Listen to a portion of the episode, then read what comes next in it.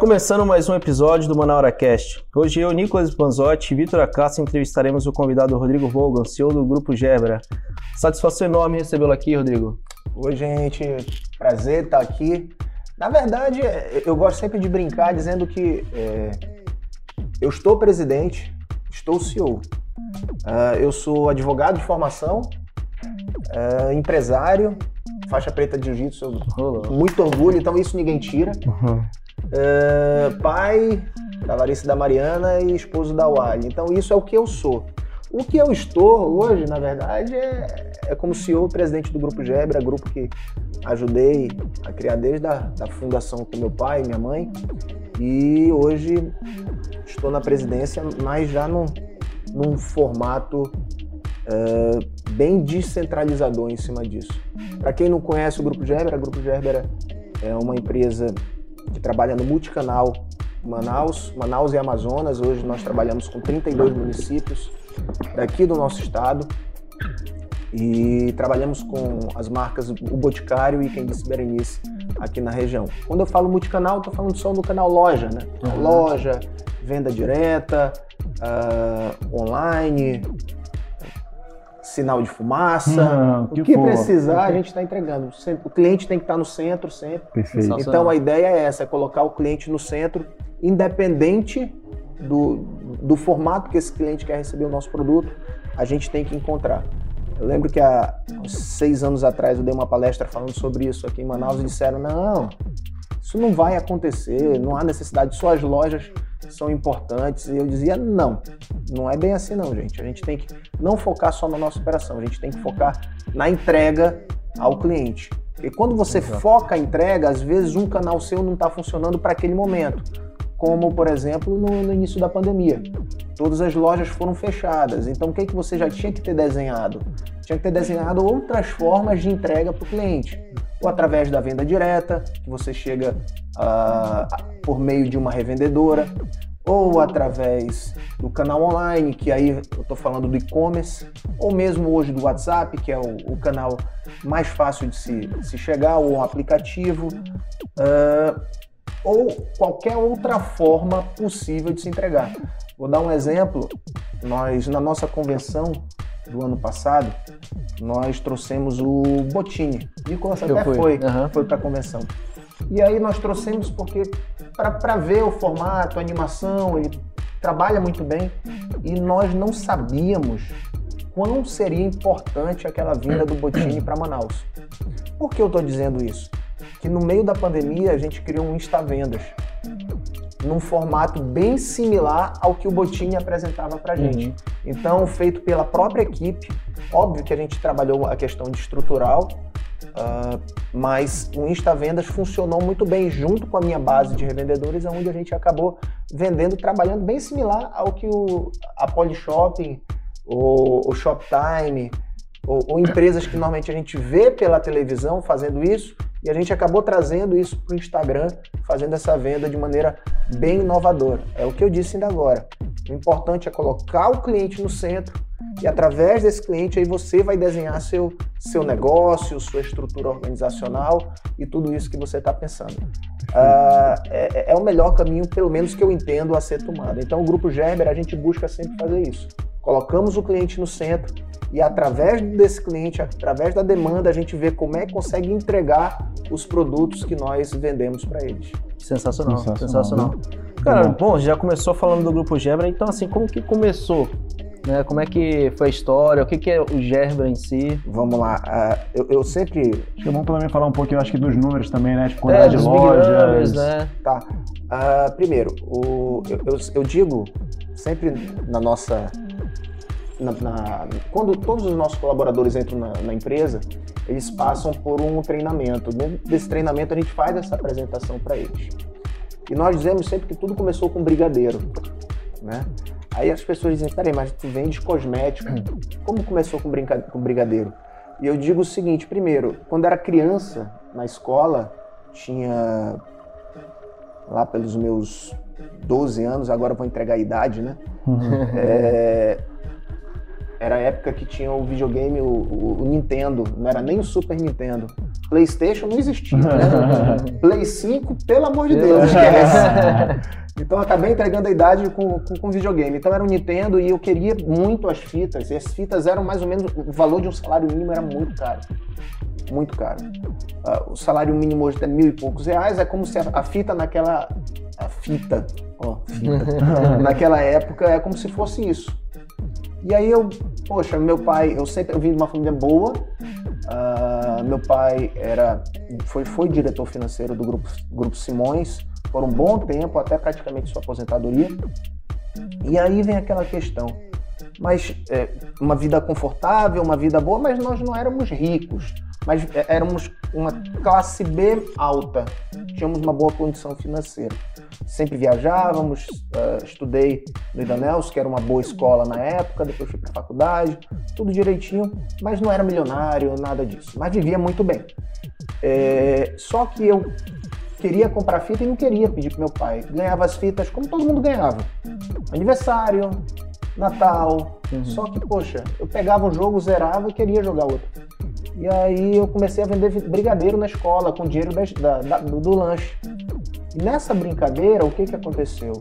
Eu vendendo brigadeiro, a cada duas semanas, eu vendia muito brigadeiro muito brigadeiro. Quem fazia o brigadeiro? Eu mesmo. Olha aí. Eu era, era moleque. Empreendedor fazia é, tudo, meu amigo. eu era moleque e, e, é, eu comprava, eu lembro, duas ou três latas de brigadeiro. Comprar, eu, acordava, eu estudava tarde, então comprava uh, um dia antes, ou mesmo no mesmo dia de manhã, 9 horas, 10, e 10 horas fazia. Até 10 e meia, 11 horas já tinha tudo enrolado, tudo bonito, tudo feito. E guardava na, naquelas latinhas de, de biscoito para levar para a escola e a cada duas semanas eu conseguia comprar uma fita de, de videogame. Uhum. O que era. era eu vou falar palavrão, bom português, era foda. É, e aí conseguia comprar fita de videogame e consegui fazer isso. E jogava meu joguinho e tal. Só que depois de um tempo eu vi que eu já tinha uma quantidade de fitas muito grandes e meus amigos não tinham mais essas fitas. E eles queriam jogar o jogo. E eu disse, pô, sabe uma coisa? Eu vou começar a alugar isso aqui. Então, ao invés de, de, de ficar só com brigadeiro, eu, eu fazia o brigadeiro, continuava vendendo, continuava comprando as fitas, só que as minhas fitas eu começava a alugar para os meus amigos. Então, meus amigos de escola alugavam, compravam meu brigadeiro e, e, e alugavam minhas fitas de videogame. Tinha dois negócios na Isso com o mesmo... Não, com, isso era tudo meu. Então, eu não pedia esse dinheiro da minha mãe nem do meu pai e continuava óbvio. E quando chegava no aniversário, eu não abria mão de ganhar minha fita no videogame porque era mais uma fita nova. Então comecei depois de um tempo quando eu vi, eu já tinha uma boa quantidade de fitas e alugava muita fita de videogame para amigos. Agora uma pergunta assim já.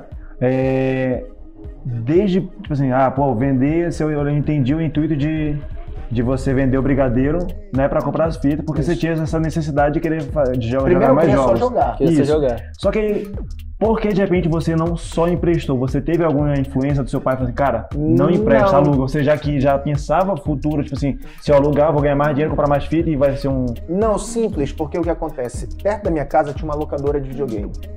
Tá? E essa locadora, ela cobrava como se fosse hoje 10 reais o aluguel de uma fita. E quando você empresta uma fita, você sabe disso, você sabe que empresta dificilmente ela volta. Sim. Então eu disse não, o aluguel, eu vou fazer a questão do aluguel para que eu continue com minha fita, porque eu queria continuar jogando. E também a, a, a, em cima daquilo eu comprava outras fitas para realugar. Então a ideia, na verdade, era um, não perder, dois, eu virei um concorrente da, da locadora, a locadora inclusive fechou. E aí continuei alugando as fitas Uh, a intenção era mais de ter a, a, as fitas de volta e comprar novas. Entendi. Até comprar um outro videogame para mim com dinheiro da, da, da das fitas. Então, uh, começou com Brigadeiro, foi para locadora, comecei com isso, tive um, um sócio na ah. locadora, que era um amigo meu, que ele, ele, já tinha várias fitas, hoje ele é até procurador, Clóvis Frota, um cara fantástico. Mas na época brincadeira, coisa de menino, né? É, a gente sempre, quando eu encontro com ele, eu brinco e digo, você foi um, um, dos poucos sócios que eu tive. e aí ele ri sempre uhum. muito. E, e aí, mas continuei alugando, tudo direitinho, jogando meu videogame. E aí entrei na faculdade de Direito, formei advogado.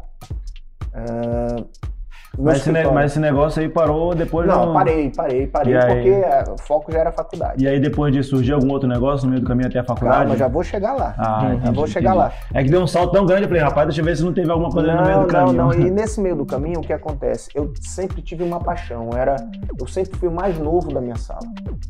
E, e não, não sou, não era o maior. Uhum. E hoje eu não uso mais, mas usava um óculos desse tamanho. Então, por via das dúvidas, uh, era uma época que não existia bullying. Não existia bullying porque uh, era outro mundo. Sim. Era outro mundo. Então, comecei a treinar jiu-jitsu muito cedo. Oito anos de idade eu treinava jiu-jitsu. Então, fui um dos primeiros praticantes de jiu-jitsu da minha época. Na escola era eu e mais dois, então treinava com pessoas mais velhas e por aí vai. E como comecei muito cedo, eu era apaixonado pelo jiu-jitsu. Apaixonado, continuo até hoje, continuo praticando até hoje. Então, o jiu-jitsu foi extremamente importante na formação do meu caráter. Por que eu falo isso? Porque através do jiu-jitsu eu consegui, um, ficar mais calmo e ter uma organização e um foco quanto a tudo.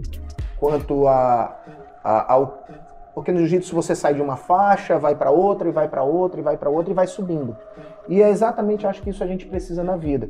Eu consegui trabalhar muito isso na cabeça, e esse lado de empreendedor acho que começou a surgir daí, juntando essa questão e o jiu-jitsu. Só que no momento que eu entrei na faculdade, foi aquele momento do tempo. Então, eu dei aquela segurada e, ó, vou focar no estudo. Eu nunca fui o melhor aluno da sala, tá? Mas sempre fui um dos mais esforçados o que era muito importante. Então, nesse período de faculdade, eu já estava fazendo o projeto do meu escritório jurídico. No momento que eu formei, tanto que a, a, da minha formação de faculdade foi muito rápido, muito rápido, uh, para o escritório explodir. E o escritório deu muito certo. Uh, ainda dá, né? Que ainda não, não saiu uhum. oficialmente.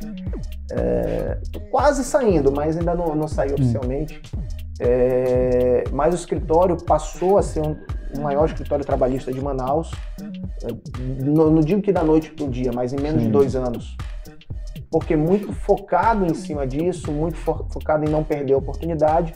E aí o jurídico começou a aflorar e o trabalho também muito forte. E sempre também ainda focado na gestão. A gestão sempre eu acho que foi o ponto forte de todos os negócios que eu trabalhei. Então não tem aquela ideia de dizer, ah, abri um negócio, fali. Abri outro, fali. Não, não fali nenhum, graças a Deus. Eu prefiro, existem meu pai sempre dizia que existem duas formas de aprender. Uma forma é você errando, e a segunda forma é você olhando os outros errarem. Então eu prefiro a segunda. E fui olhando as pessoas errando e evitava fazer aquilo que, essas, que aquelas pessoas faziam. E aí continuei e aí chegou um momento que apareceu uma oportunidade, um vizinho meu, uh, ele era casado com uma moça e eles se separaram. No momento da separação, ela e ele é, tinham um quiosque do Boticário. Só que quem operava era ele. E aí ele veio conversar conosco, comigo, com meu pai e com minha mãe. E aí meu pai virou e disse, cara, vamos ver esse negócio. E nessa conversa, e aí eu falei com meu pai, ele no início muito reticente, minha mãe foi muito importante nesse momento. Ela virou e disse: Olha, Nato, eu acho que é um negócio bom, uh, as coisas podem funcionar de uma maneira mais rápida, uh, mas ainda sem aquela visão do negócio muito grande. E foi quando decidimos entrar na operação. Naquela época compramos a franquia hoje não é, hoje inclusive não se faz mais isso no Boticário, tá? Então compramos uh, daquela pessoa, do, do, antigo sócio, e essa separação foi ruim para ele, mas foi muito boa para gente. Ele veio trabalhar conosco, hoje já não está, trabalha numa outra franquia, mas é uma pessoa que nós temos uma relação muito boa. E o que que acontece? Ele veio trabalhar e nós tínhamos uma loja, um quiosque. O quiosque no shopping é, Manaus Plaza e uma loja no Shopping Grande Circular. As duas eram dele pra, e passaram para Passaram para gente. Então era uma loja um quiosque. Faturamento pequeno à época. Eu digo hoje que o preço que nós compramos a franquia naquela época é o preço de um faturamento diário de hoje. Então, uh, até o final do ano esse valor é mais ou menos 1,5 do que a gente vai faturar por dia. Então, uh, o crescimento ele veio muito focado nessa organização. Acho que tem um ponto importante aí, Rodrigo, rapidinho, desculpa te interromper. Claro. Que é o seguinte. É, tá. É, e aí quem assumiu de, na hora que vocês compraram né, a franquia, quem que assumiu? Vocês três, tu, teu pai e tua mãe? Ou foi só você? Não. Você já tinha uma, um background tipo de administração, alguma coisa do Não. gênero? No momento que houve essa compra, o que que acontece? Nós compramos, essa pessoa veio junto com, com o negócio, o meu vizinho. E quando ele veio, eu ficava na parte jurídica do negócio, o meu pai na parte financeira, já que ele trabalhou no, no Grupo Simões uma vida inteira uhum. sobre isso, com essa área. Então ele ficava no financeiro, eu no jurídico e o Fernando no comercial. O Fernando que era a pessoa. Entendi. Então, depois de um tempo, o Fernando saiu, entrou o Ricardo, já na área comercial. O Ricardo, quando entrou, ele entrou. Uh, nós ainda tínhamos três operações. Com o Ricardo saímos de três para sete, tá?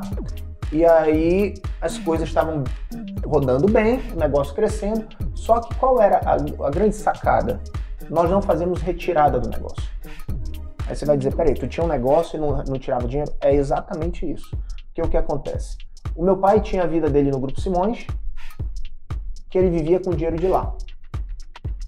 Eu tinha minha vida de advogado, vivia com o meu dinheiro de advogado.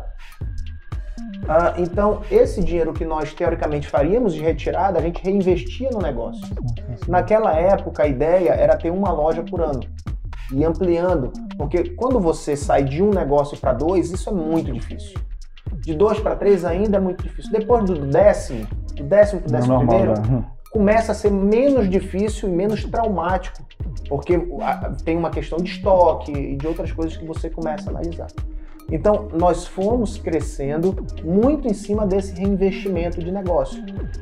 E aí, há sete anos atrás, uh, sete para oito anos atrás, nós já estávamos com as operações de loja, se não me engano, na época eram oito operações. E aí começou a, a ver a ideia de, que é o que eu comecei aqui a falar com vocês, o cliente tem que estar no centro. O cliente tem que estar, tem que estar no centro. Nós começamos a trabalhar com venda direta também, atendendo as revendedoras, estudando todo o comércio ao redor. E aí fazíamos muito dessas vendas uh, com a venda direta, Hoje, a situação já mudou, o jogo mudou. Então, venda direta era um negocinho desse tamanho, loja era isso. Então, loja, 95% do negócio era loja. 5% era venda direta. Hoje é o inverso, não, não, não desses patamares. Hoje, 70% do meu negócio é venda direta, 30% é loja. Tá? Então, a, e aí entrou a venda direta e a gente começou a, a, a mudar. Aí o Ricardo já saiu, ele teve uma proposta de, de trabalho, e aí veio o, o Tarquínio, que ficou com a gente até o falecimento dele. Faleceu esse ano, infelizmente, vítima do Covid. Acho que eu vi lá, vocês postaram no site, né? Sim, sim, fizemos uma, uma homenagem bem legal para ele. Demos toda assistência para a família, falo sempre com a esposa dele, pessoa muito boa. Uh, e aí saímos dessa operação que começou com duas, hoje nós já somos 27 operações. Uh, fecharemos o ano com 30, 30 operações sendo dessas operações uh, seis vendas diretas e o restante de loja entre Boticário e quem disse Berenice. Então por isso que a gente fala que tudo começou com brigadeiro. Com brigadeiro. Uhum, começou naquele momento inicial da venda de brigadeiro. Então eu nunca gosto de dizer, ah, eu fiz tudo só. Não. Tive a passagem de todas essas pessoas. O meu pai foi extremamente importante. Minha mãe foi muito importante também. O, o Tarquínio, que ficou com a gente até o momento do seu falecimento. O Fernando também foi. O Ricardo. Uh, todos os nossos colaboradores e a minha esposa também, que é a minha maior crítica é minha esposa. Às vezes eu vou fazer umas coisas e ela vem aqui falando, não, cara, não, não é hora de fazer isso, uhum. mas me dá muito suporte do dia a dia uh, em casa, porque Legal. não é fácil. Não, Quem é certeza. é empreendedor sabe como é difícil a gente sair, eu não digo do zero, mas sair de um, de um estágio muito pequeno para depois você finalizar o ano. A ideia, a ideia, o nosso planejamento é que esse ano a gente chegue a três dígitos uh, e... no negócio naturalmente amazonense. E é um ponto assim. Você falou, né? Começou no Brigadeiro, então assim, você já tinha, acho que já teve é, uma veia empreendedora desde pequeno.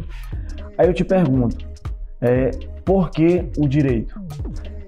Olha, naquela época tinha aquele sonho. Eu, eu gosto de direito, tá? Eu sou apaixonado por direito, direito de trabalho. Uh, fui presidente da Associação Amazonenses de Advogados Trabalhistas, presidente da Escola Nacional de Advocacia uh, Trabalhista. Então eu, eu gosto disso. E isso é muito, o direito é muito importante para o meu negócio Sim. hoje. Porque hoje a nossa demanda trabalhista é zero. A gente trabalha muito compliance dentro da empresa. E aí vem aquela questão. No início, quando eu formei, era a ideia da estabilidade. Ah, o direito te dá um leque de opções de trabalho e realmente dá. Você pode ser, uh, além de advogado, em várias áreas diferentes. Você pode ser delegado, você ganha habilitação para fazer alguns concursos públicos que o direito uh, é, é, é, é, fundamental para ser aceito, senão você não, não pode nem, nem concorrer àquele cargo. Para você ser um magistrado, você precisa ser pelo menos bacharel em direito. Então, uh, esse leque de profissões, ele era muito importante, era o que eu pensava naquela época.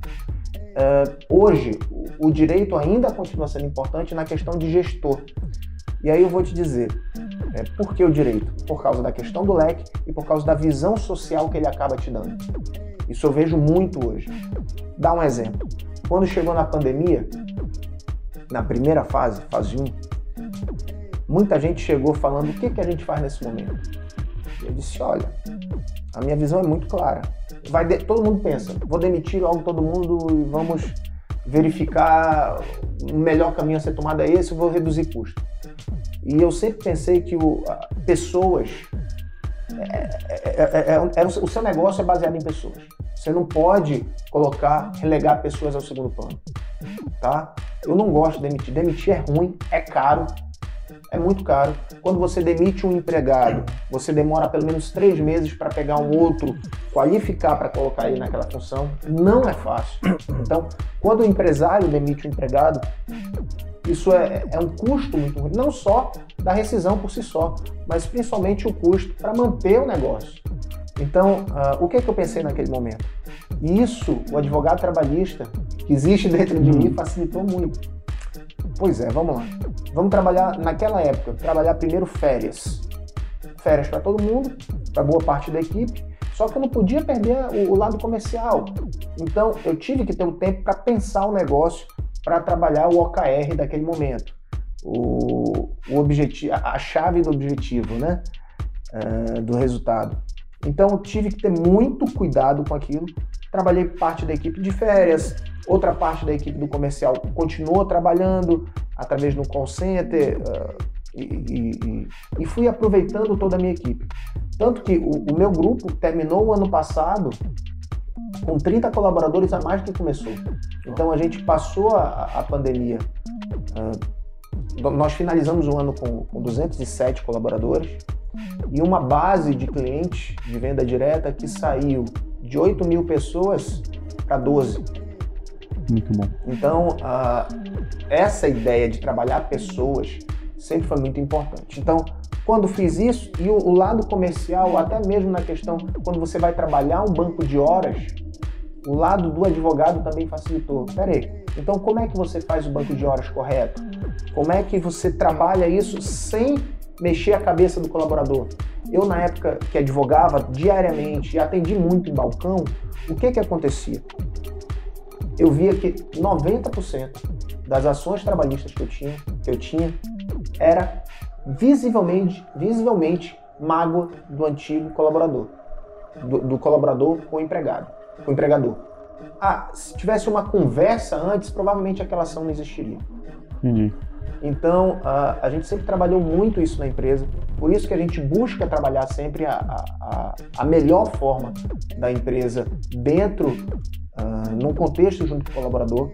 No momento que decidimos parar e fechamos todas as operações no ano passado, na, na época da pandemia, a gente fez uma live com todos os colaboradores E nessa live eu falei, e, e é a hora de ser aberto. O líder, ele tem que dar cara a tapa. Você não pode se esconder atrás de uma cortina uh, de pessoas. Não. Uh, você tem que, nessa hora, mostrar que você é líder. Então a gente fez uma live, na live falamos para todo mundo, foi muito difícil. Uh, tive que desligar as pessoas de contrato de experiência naquela época. Todas foram recontratadas posteriormente. Só uma que não foi, que ela já tinha um outro emprego. Mas a gente falou: olha, primeiro momento que nós puder, puder, pudermos recontratá-los, recontratar vocês, nós vamos fazer. Recontratamos quase todo mundo, só não essa única pessoa. E as coisas rodaram muito bem. Até esse momento agora da segunda paralisação. Então, eu acho que é importante nesse ponto, acho que é voltar um pouquinho, na verdade você falou a questão do OKR. Acho que para quem não sabe, é importante você de repente dar uma, uma breve explicação rápida aí do que, que seria Sim. o OKR para o pessoal entender e acho que vai ser um, um ponto de ligação agora para acho que o que você vai falar que é mais ou menos essa fase que a gente está passando. Sim, vamos lá. É, primeiro, uma empresa mais organizada, ela precisa ter um planejamento estratégico. Sim. Um planejamento estratégico, você trabalha seus valores, você trabalha uh, seu objetivo, a sua missão, missão da sua empresa, todo, tudo desenhado, a questão do faturamento, como você quer estar daqui a cinco anos, de maneira bem organizada. Então, um planejamento estratégico, normalmente, ele é um pouco maior. Ele tem você pode planejar ele por três, os próximos três, os próximos cinco anos e fazer uma separação por mês, quanto você quer atingir e por aí vai. O OKR é um planejamento também, mas muito mais rápido. Muito mais rápido. Então, o que acontece? Em fase que nós estamos, o que é o OKR? Objective Key Results. Tá? Então, uh, você pega, são os objetivos chaves do resultado, traduzindo de maneira bem direta. E você trabalha esses objetivos chaves em fases pequenas. E aí, trazendo para o dia atual, o que, que acontece? A cada semana a gente está tendo um decreto, tá? Então, o que, que nós estamos fazendo hoje na empresa? A gente trabalha três cenários: o cenário otimista, o, o cenário normal e o pessimista. Então, pegamos esses três cenários. Olha, vamos dar um exemplo. Se o, se o, o decreto continuar numa paralisação total, a gente vai fazer isso aqui com colaboradores, isso aqui com finanças, isso aqui com estratégia de venda. Então a gente trabalha esse OKR separado em três, em três formas uh, dentro desses três cenários. Porque quando chegar, por exemplo, o governador vem e fala no sábado isso, ou na sexta-feira, que é o que ele tem feito.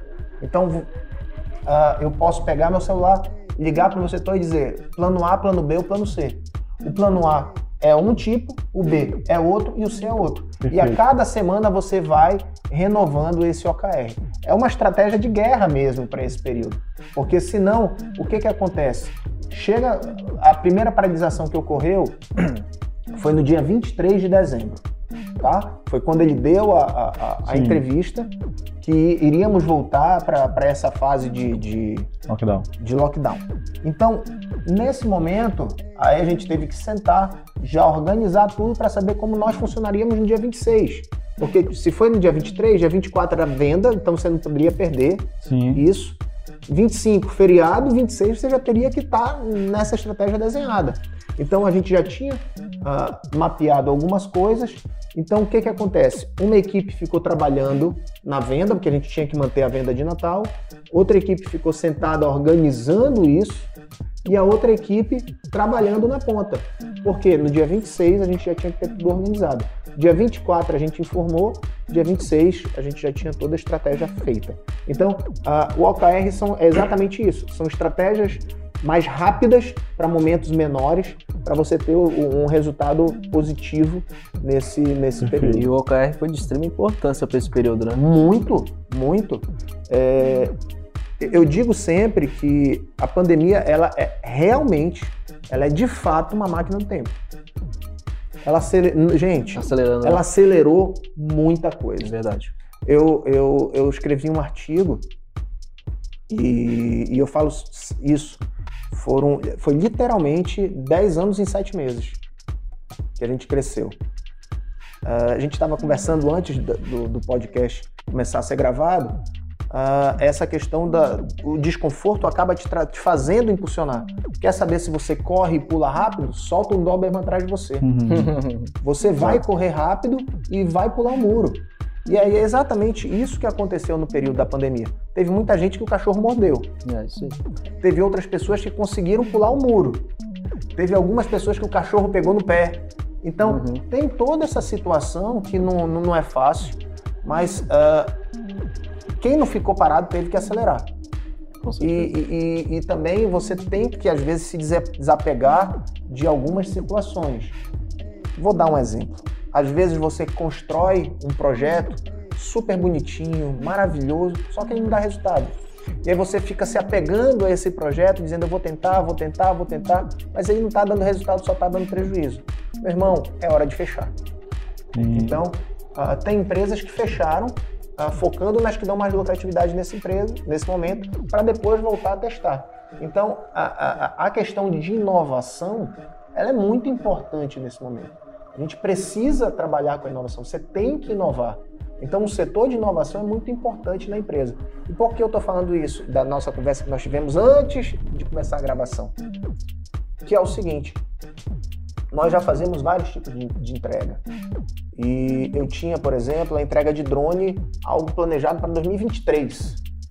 Essa semana a gente estava testando entrega de drone. De drone. Então, ah, Quantas será... empresas fazem isso hoje no Amazonas? Aqui Sim, no Amazonas, nenhuma. Exato. Aqui no Amazonas, nenhuma.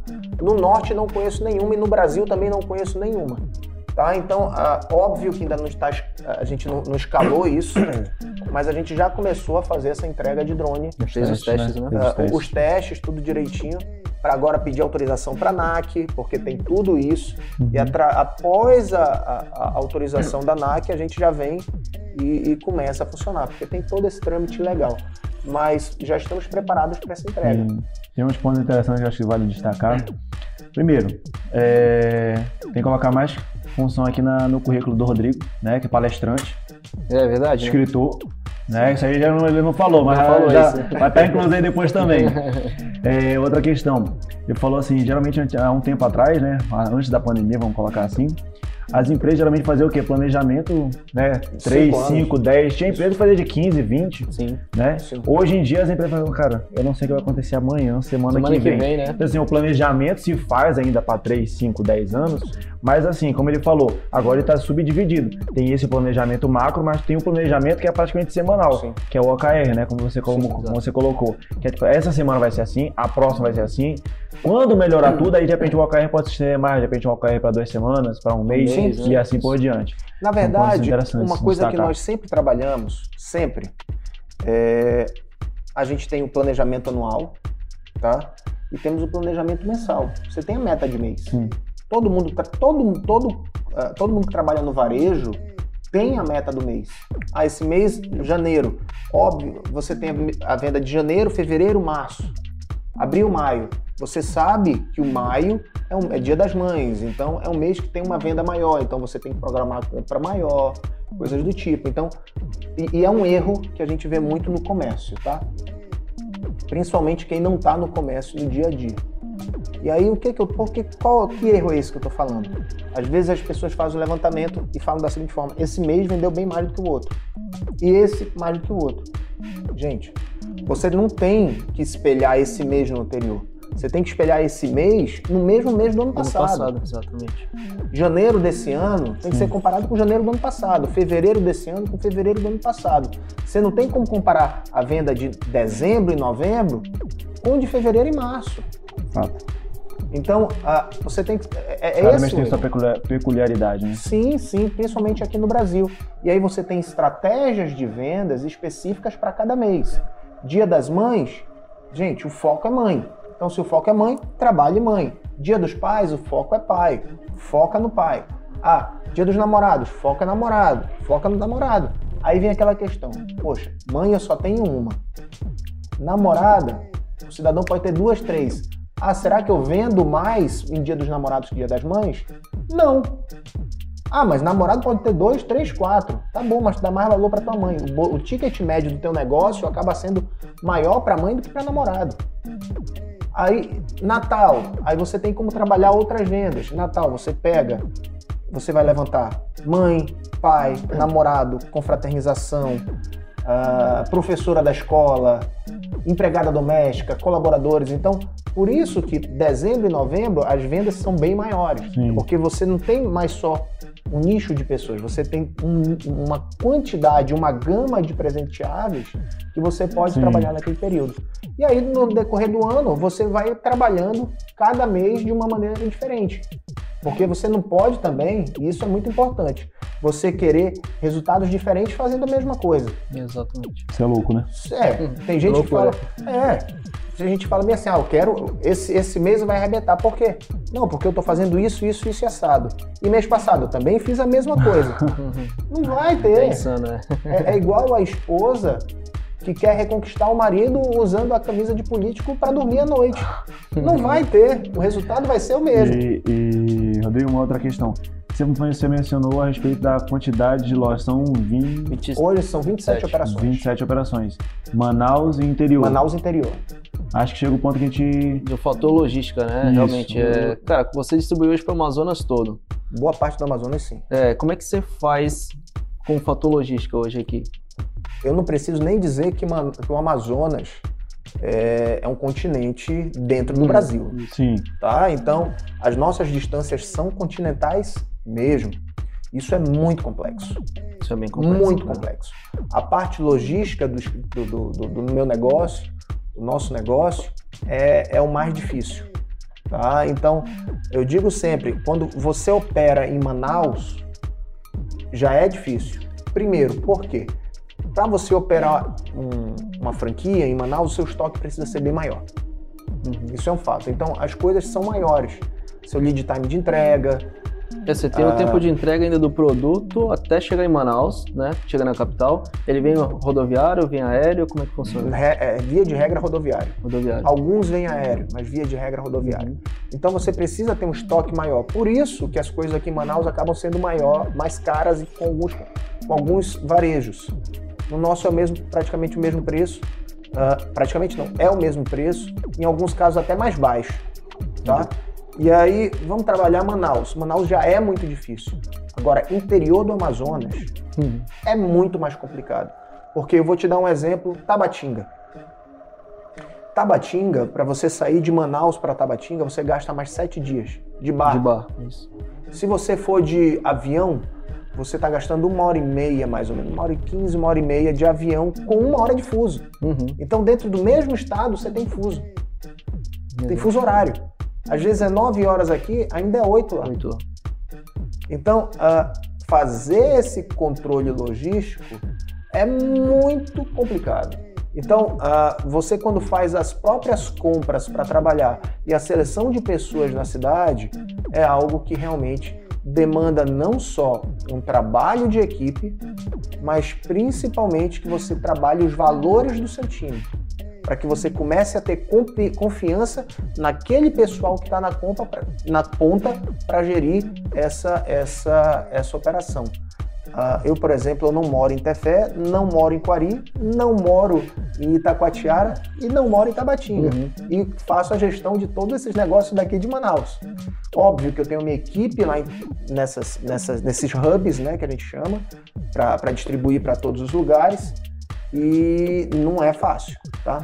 Aí só respondendo de maneira mais técnica, a gente utiliza isso como hub. Tá? Algumas cidades, ela não comporta uma loja. Não tem como, não pagaria, não fecharia a conta. Então a gente faz a distribuição trabalhando como hub. Igual pensa em avião, Sim. como por exemplo, São Paulo tem o aeroporto de, Gua- Guarulhos de e Guarulhos Congonhas. e e Congonhas. E em Campinas Viracopos. tem Viracopos. Aham. Então Viracopos é, é um hub da Azul para partir para o resto do Brasil. A gente trabalha Tefé como um hub para seis cidades, Quari com um hub para mais sete, oito cidades, Itacoatiara um hub para mais cinco ou seis cidades, Entendi. Tabatinga, mais algumas cidades. Uhum. Então, Manaus, para mais algumas outras. Então, a gente verifica essas cidades como hub para fazer essa logística através dos interiores. Para isso, eu preciso estar com estoque nesses lugares específicos e trabalhando de maneira mais, mais assertiva. É fácil? Não. É difícil pra caramba. Para isso, a gente tem que trabalhar a tecnologia. Tecnologia, internet. E como é a internet interior? Hum. Ruim e cara. Enquanto Entendi. você gasta X numa internet em Manaus, no interior do Amazonas você gasta 5X. Tá? E- Então, E, é, e é ainda não é a mesma velocidade daqui, né? Não, claro que não. É. Rodrigo, cara, é, como é que foi o início das empresas? Assim, você teve algum erro? Ou, tipo assim, você lembra de alguma mancada que você falou, cara, aqui doeu, viu? Quase que. Rapaz, eu não faliu, acho que não, não chegou a esse ponto, Não, mas não. Faliu, teve algum assim que foi um erro que, que deu uma desbalançada, deu uma desestruturada na empresa e falou assim, cara, vamos botar pro eixo de volta e É. tocar o barco. Primeiro, vamos falar um pouquinho de erro. Erro todo mundo vai errar. Ou numa compra errada, ou às vezes você compra mais do que, do que vende, aí você fica com o pro- produto preso no estoque. Mas o mais importante é o seguinte: se você for errar, erre rápido. Corrija. Todo mundo vai errar. Errar rápido e corrigir rápido. Não jogue para debaixo do tapete. É um grande problema de empresário fazer isso. Eu tô errando, Pô, vou esconder isso aqui. Eu tive um problema. ah, hoje nós não, eu não trabalho com familiar, tá? Os únicos familiares que eu tenho, ma- mas nada contra empresas familiares. Empresas familiares funcionam. São pessoas que funcionam e trabalham bem. Mas desde que essas pessoas estejam qualificadas para o cargo. Se essa pessoa, se esse familiar não estiver qualificado no, no cargo, não tenha dúvida que você vai ter que afastar. Às vezes é difícil, você vai você ter que cortar na própria carne. Às vezes é melhor você dizer, você vai receber X mil reais e vai ficar em casa, sem fazer nada. Então, Você uma- ganha mais, né? você ganha mais. ah, e é algo que eu falo muito. Não, ah, se você for contratar algum familiar, pode contratar? Pode, desde que ele seja competente. Se ele for competente e ele conseguir, ele tiver o tamanho para sentar naquela cadeira, ele pode sentar. Agora, se você vai contratar porque é um amiguinho, é um primo, uma pessoa que você gosta, ou só confia, é complicado. A confiança ela tem que ser natural do negócio. Óbvio que algumas coisas eu, eu digo sempre. O gestor, o dono do negócio, é bom ele ter um contato muito direto com o financeiro. Medo de ser roubado, óbvio que existe para todo mundo. Então, ah, você tem que ter o controle do financeiro para verificar o que acontece. Ah, mas o principal é não colocar pessoas só porque você gosta ou por favor no negócio. Então, é, é muito comum amigos me ligarem. Ah, Já tive casos de amigo que ligou e disse o seguinte: Pô, Rodrigo, eu tenho uma namorada que não trabalha, ela é gente boa, uma menina bonita, arrumada, trabalha bem com maquiagem. Eu digo: Tá, trabalha bem com maquiagem? Da onde? Como? Aí disse: Não, manda fazer o teste. Ela vai, faz o teste. A abertura tá lá. Só quem faz a seleção nem eu sou mais. Eu não faço a seleção. Ah, mas por quê? O foco vai ser nas pessoas mais competentes. Então, Perfeito. acho que o maior erro dos negócios ah, é exatamente esse. Erramos já em contratar algum familiar, eu não digo nem um familiar, mas um amigo ou uma amiga, por isso, numa operação pequena? Sim. Só que se a pessoa não entrou, isso muito no início da empresa, ah, se a pessoa não se adequou ao cargo, ela foi desligada. Então, o que eu digo é só isso. O familiar pode entrar no negócio, desde que ele seja bom para aquela função. Tá?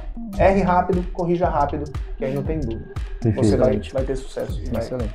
resolver os problemas. Agora, uma outra pergunta aqui.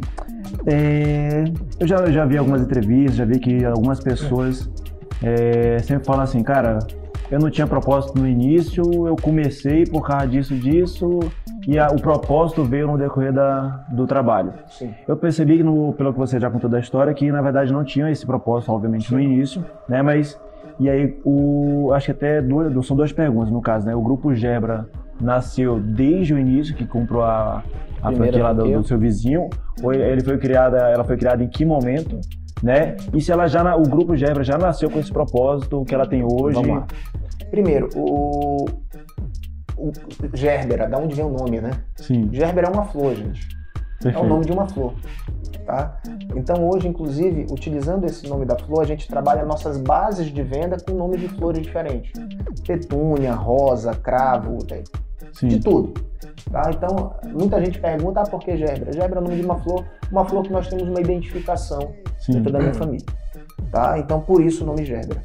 Ah, quanto a, a- Agora deu branco A questão do propósito. A questão do propósito.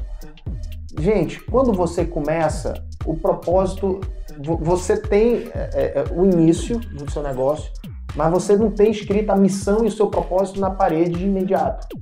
O propósito ele vai nascendo com o negócio. Eu digo sempre, é melhor o feito que o perfeito. E se você buscar nascer perfeito, você nasce tarde. Você nasce tarde. Ou às pode- vezes nem nasce, né? Ou às né? vezes nem nasce. Às vezes nem nasce. Então, o propósito da empresa ele vai surgindo com o tempo. Hoje, a nossa missão é entregar beleza para todo o Amazonas. É, já entregamos para todo o Amazonas? Não, para boa parte dele. Mas a questão é, por que não entregar beleza para Manaus? No início, faria sentido. Hoje já não faz mais sentido. Hoje é entregar beleza para todo o Amazonas. Na sequência, esse propósito ele pode ser ampliado. Sim. Ele pode vir a ser entregar beleza para todo o norte. E aí vai crescendo. E aí você pode ir crescendo devagarinho. Não tão devagarinho, né? Mas ah, ah, é o que eu digo. Você vai redesenhando. Aí quando eu falo muito de valor, os valores da sua empresa. Bom, Rodrigo, agora uma pergunta. Pô, vi assim, né? Tô vendo assim uma, uma linha de sucesso e tudo mais. Eu sei que você já falou muito bem assim da sua, da, da sua família, né? Que lhe apoiou bastante. Mas eu te pergunto, no início e agora, na verdade, nesse desde o início, você teve mentores na sua vida? Sim, sim. Quem foram? meu Assim, maior mentor foi meu pai. Seu pai. Meu pai foi meu maior mentor. Eu, graças a Deus, eu, eu tive um pai ah, que além de ser um grande amigo meu, meu pai era meu melhor amigo mesmo, de viajar. Eu viajava junto com meu pai. Uhum. Depois de casado, viajava eu e ele. Uhum. Meu pai gostava muito de ir para Las Vegas e a gente viajava demais e conversava muito, muito, muito, muito, de tudo que você possa imaginar. Eu lembro, quando criança, é, eu li uma série de livros que ele me passou. E aí, um dia desse eu tava vendo Netflix, aí eu vendo a TV e tinha lá uma série nova, Lupin. Ah, sim. E a série é fantástica, Sim. tá? Quando eu vi que ia ser lançada a série, eu virei pra minha esposa e disse, amor, essa série eu não perco nem a pau. Não parece com nada um Lupin original. Aí, óbvio que depois eu vi a série e entendi o porquê, não, não lembra, que o Lupin era um bandido, um bandido que usava monóculo, a casaca, era quase Cherry. E aí por que eu tô falando do Lupin? Porque quando criança, o meu pai era apaixonado por, por literatura. Eu li toda a coleção do Lupin. Toda, toda. Isso eu tinha 14 para 15 anos. E aí o que que meu pai fazia muito? Rodrigo, é o seguinte. Tu podes ler o livro aqui. A cada livro que tu leia, eu era louco por videogame, gente. Você Uhum. não tem ideia. Cada livro do Lupin que tu leia, eu vou te dar uma fita. então, a... ou a fita ou um Falcon. E na época, pô, entregando a idade, era um boneco. Tá? E, e aí eu sempre li, eu li muito Lupin. Então, é, imagina, são 30 e poucos livros do, do Arsène Lupin. E depois de negócio a gente conversava muito. Uma coisa que ele falava muito era o seguinte, Rodrigo, ah, ninguém ganha nada sozinho. Falava muito nisso na advocacia. Você precisa de um sócio, ou precisa de uma pessoa ou que pense ou que execute. Depende como você vai começar a trabalhar. ah, mas ninguém ganha nada sozinho. E isso é muito importante. Por isso que um dos valores da empresa virou o trabalho em equipe. Legal. E então tive meu pai como meu maior mentor, tutor. Até hoje, através da Dom Cabral, um, um, um senhor chamado Ricardo Baroni que, que faz a mentoria comigo sempre. Cara fantástico. Tem a Erika Bamberg, que do Rio de Janeiro, que a gente conversa muito. O Baroni mora em Brasília, a Erika no Rio. Então, ah, são mentores que funcionam muito bem. Perfeito. E tive vários amigos de cabelos brancos que, Hum. que me, me ajudam muito. Hoje, além disso, eu digo que a rede social é muito importante para isso. Você pode usar a rede social como uma, mentor- como uma mentoria para você. E eu não estou falando só de, de dúvidas, não. Você pode fazer pesquisa de mercado dentro da sua rede social. De vez em quando, eu coloco uma pesquisa no meu Instagram e eu tô com uma dúvida, eu jogo pra galera. E essas pessoas me perguntam, aí você vai me perguntar, onde é que você começou a fazer isso, gente? Eu sempre fiz isso, desde criança. Agora já pode indicar. Vai lá no Manaus Cast ou lá. É, sim, sim, sim. Não, mas é importante, você pode entrar e.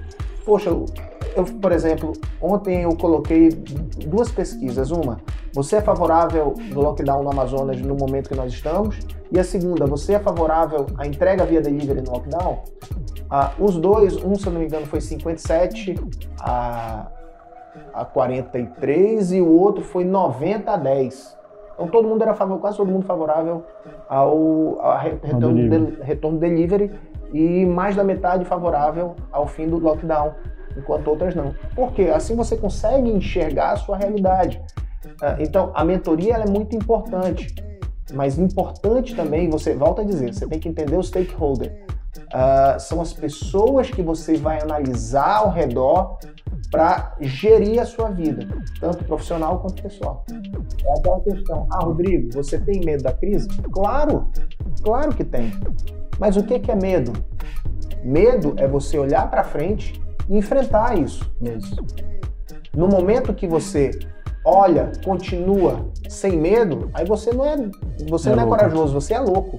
Então há uma grande diferença entre ser louco e ser corajoso. O medo é exatamente isso. Quando eu vou fazer meu treino de jiu-jitsu, eu tenho medo de perder para o adversário. Eu tenho que ter um respeito por ele, mas eu tenho que ter confiança no que eu vou fazer.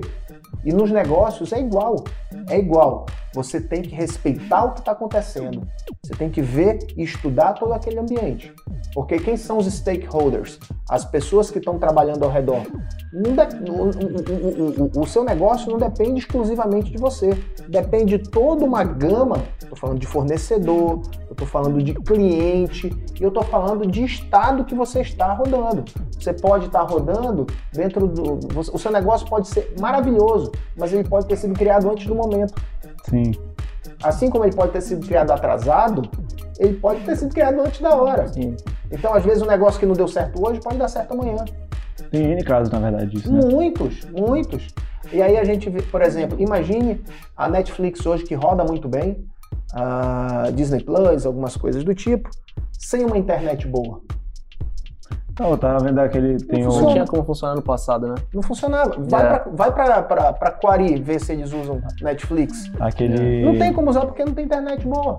Aquele Murilo Ganos, da Sim. criatividade, ele criou uma espécie de iFood há muito tempo atrás, pô. Só que na época não tinha aplicativo, não tinha smartphone. Ele criou o quê? Através de telefone. O cara tinha que ligar para uma, meio que pra uma central, parece, aí ele ligava pro. Então ele fazia tudo isso, mas de uma forma muito. Sabe? Eu tenho desenho feito por mim, por um amigo meu, do sistema idêntico ao iFood há seis anos atrás. Aí. idêntico. Eu, eu dizia, cara, eu não sei como é isso, que isso vai rodar, só precisa da tecnologia. Eu não sei se seria através de cooperativa, alguma coisa. Eu desenhei para esse meu amigo. E aí ele olhou e disse, cara, não sei se dá, dá certo. Quando saiu o, o iFood, eu mandei para ele. Eu disse, cara, isso aí é, é igual o que tu fizeste. Aí sabe qual é a diferença? Simples. Botaram para rodar. Eu lembrei do, do, do Negro, um, que eu não sei se você já viu esse, que o cara falava assim, pô, tinha. Um cara chegou comigo pô, com uma ideia, negócio de táxi por aplicativo, olha a ideia, não sei o que era o simplesmente Uber, e o cara só me pediu, tipo, sei lá, X mil dólares lá, e eu não investi, porque, ah, isso é coisa de louco. Aí hoje em dia, se soubesse, olha, que É, ele mas perdeu. é isso. Então, É o que isso a, a pessoa coloca para rodar. Então, esses são, eu não digo que são loucos, mas são pessoas que analisam o mercado, ah, analisam a entrega para o cliente. Que entrega para esse cara? Primeiro, quem está comprando e dois, quem está vendendo. É muito mais caro eu ter um, um, um motoboy ah, ou qualquer coisa do tipo para fazer entrega. Então, é melhor você terceirizar esse serviço utilizando o Uber Sim. o cara ganha, não tem um vínculo empregatício e a situação roda melhor. Rodrigo, cara, como é que está envolvida a tua equipe e você em relação ao marketing digital hoje? Vamos lá. Primeiro, falar um pouquinho de marketing digital, eu acho que tem muita falácia em cima disso. Certo. Tá? Primeiro, a- a gente vê muita gente com medo do marketing físico e muita gente com medo do marketing digital. Tá? Ah, e aí muita gente, o pessoal do marketing digital defende o marketing digital, é, esse novo formato, e o pessoal do físico defende esse, esse antigo formato. Gente, o mundo hoje ele não é nem físico nem digital, ele é digital, tá? Então você tem que juntar os dois marketings. Quando você tiver uma verba de marketing, você primeiro volta a dizer, lembra que a gente começou no início? Você tem que estudar mercado, ver o cliente. Se eu for trabalhar, por exemplo, numa cidade como Quari, Tefé, aonde simplesmente a internet é muito ruim, a minha verba de marketing, vai, marketing digital, ela é menor para lá, enquanto a física ela é maior. Então, volto a, a- dizer, a gente tem que ter muito cuidado quando a gente pensar só no digital. O digital ele tem que vir junto com outro marketing. E assim como a venda. A venda ela também é digital. Ela tem, assim como temos a venda via WhatsApp, que foi tão importante nesse período de pandemia, porque o WhatsApp deu melhor, deu mais certo do que a venda online. A gente fala de venda online ó, há muito tempo.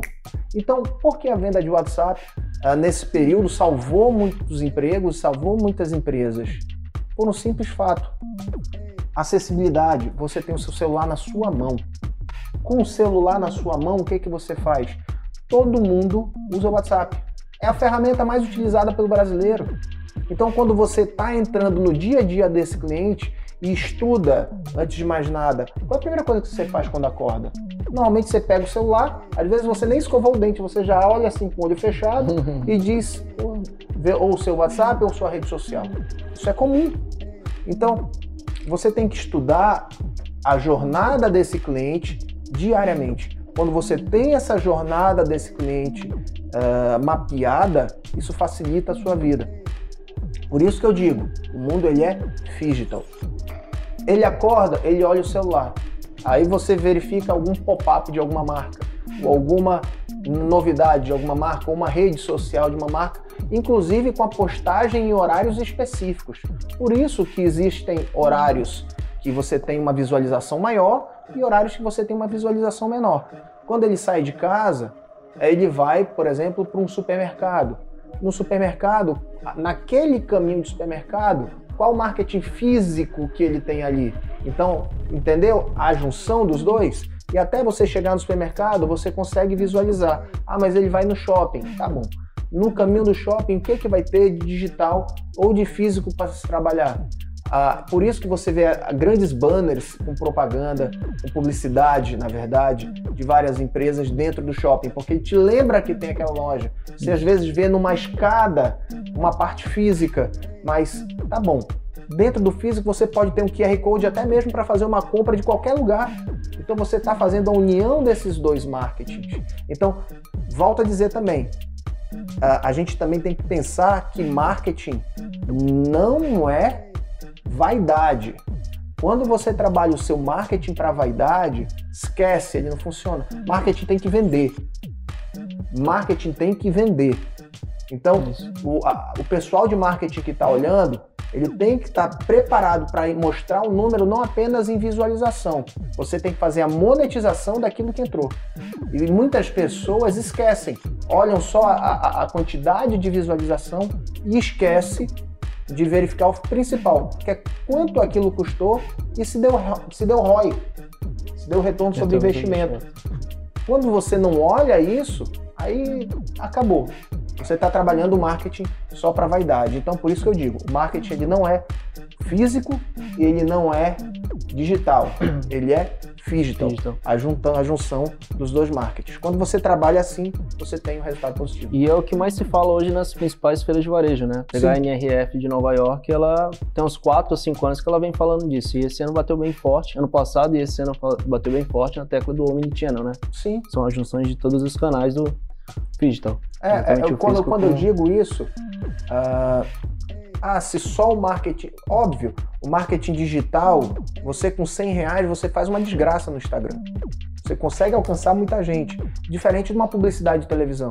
Mas depende do público que você quer alcançar. Isso.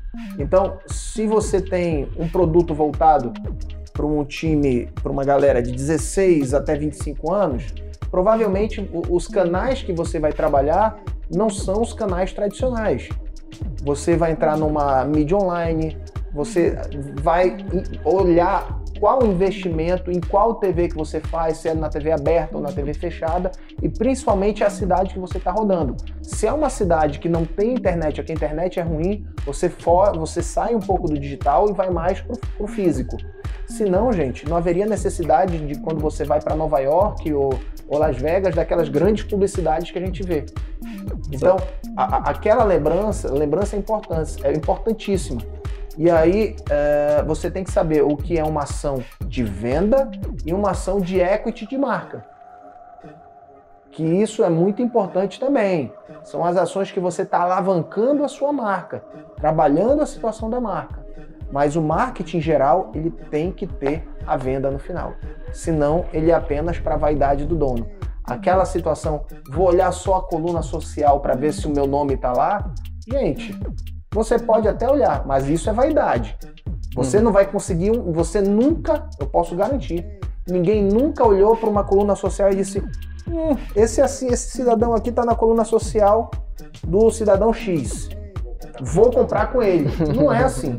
Isso aí é vaidade. Agora, quando você entra, por exemplo, no YouTube e dentro de um programa de, de entrevista você verifica uma marca, você pode linkar com aquela pessoa. Quando um influenciador digital ele vem e fala, olha, eu estou usando essa camisa aqui. Quando você, é, é, a situação é diferente. Quando você assiste uma live de um cantor nessa live, hoje você já tem como trabalhar o relógio que aquele cantor está usando, a camisa que ele está vestindo, e você coloca o QR Code mostrando ou doações para o cantor ou mesmo para outras entidades, isso é uma forma de venda. Então, todas as lives elas geram venda. O- o- o- a visualização que uma live tem, uma live que eu estou dizendo, de um cantor sertanejo, como nós vimos no período da pandemia, é gigantesco. Às vezes até muito maior do que um resultado de uma publicidade ah, numa propaganda de televisão aberta. Então, volto a dizer, você tem que estudar o mercado e estudar o público. Se é aquele seu público, ah, por exemplo, uma live de sertanejo, eu vou vender Rolex? Difícil. Dificilmente eu vou vender Rolex. Mas eu vou vender uma cachaça? Não estou dizendo que todo sertanejo é cachaceiro. Não é isso. Não, porque é o, é- é o público que está vendo e ele gosta, às vezes, ou tem uma condição financeira de comprar aquilo.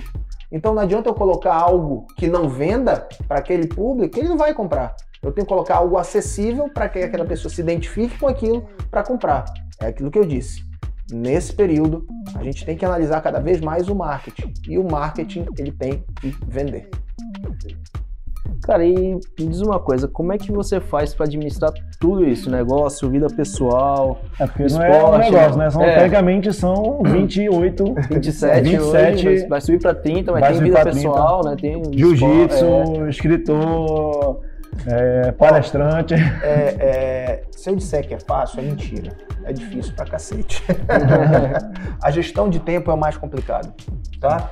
Mas você tem que trabalhar bem a gestão de tempo. Você tem que ser organizado, você tem que ter horário. Eu não sou muito. Muita gente fala bem assim.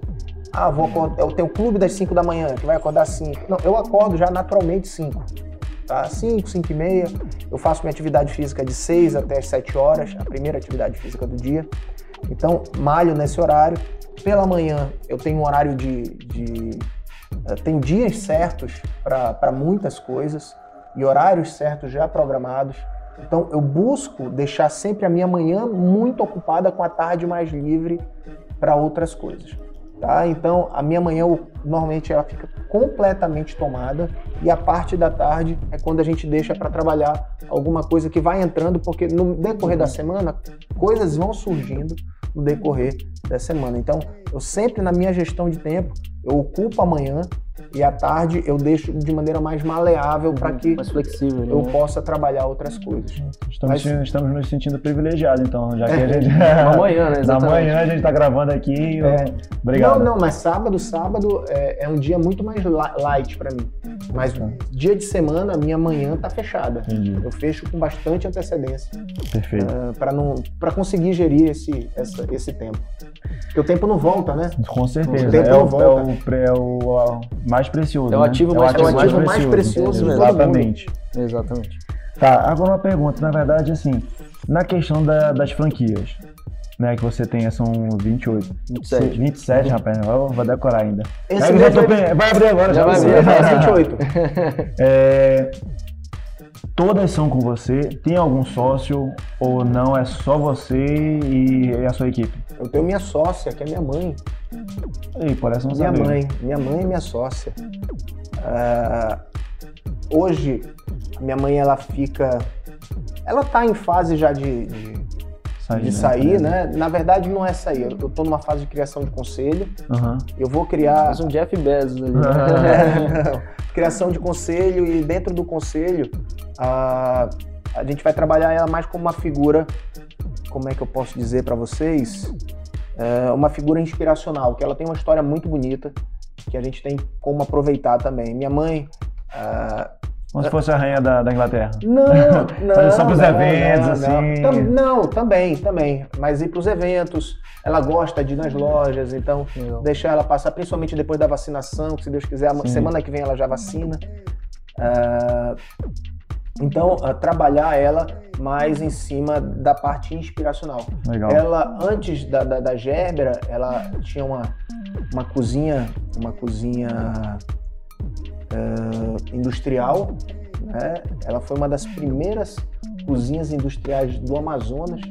Então, a, eu tenho eu tenho minha idade, 43, 42, vou fazer 43 esse ano. Eh, quando eu tinha 10 anos, eu era muito acordado por barulho de pão. Eh, que ela fazia e servia Yamaha, empresas do distrito. Naquela época era, era só, era só ela. Eu digo, inclusive, que se na época ela tivesse um Rodrigo trabalhando junto com ela, ela tinha deslanchado e estaria com a cozinha até hoje. Mas era outra época, né? E por quê? Porque, é, como eu disse, existem negócios e negócios. Existem negócios que são feitos de maneira temporária e negócios feitos para perenidade. O nosso negócio é um negócio que eu trabalho para perenidade. Então, é por isso que eu busco cada vez mais essa descentralização para que o negócio se mantenha de maneira positiva, não só enquanto o Rodrigo estiver aqui. Depois que o Rodrigo for embora, ele continue ah, de maneira perene. Vou dar um exemplo clássico ah, do que aconteceu. A gente estava conversando em off. A gente passou pela pior situação possível. Na empresa, nós não tivemos nenhuma pessoa que tinha falecido de Covid-19. Nenhuma. Até o momento que faleceu de maneira muito rápida o meu diretor-geral. Então, fazer Só o teu braço controle- direito. Só meu braço direito, só isso. Só. Então, ah, essa fase que nós estamos de reorganizar isso, redesenho de organograma, é muito difícil. Mas não tenho dúvida, não tenho dúvida, nós vamos passar por essa fase, estamos passando, na verdade, e aí, óbvio, sangrando um pouco, com o coração um Doído, pouco doído, mas a gente sabe que vai passar por isso. Ah, já passamos por outras, vamos passar por mais essa. O problema são que tem empresas que não têm essa organização e esse tempo de respirar. Como nós sempre trabalhamos com caixa bem organizado e sempre fomos bons pagadores, nós temos uma relação muito boa com todos os nossos fornecedores.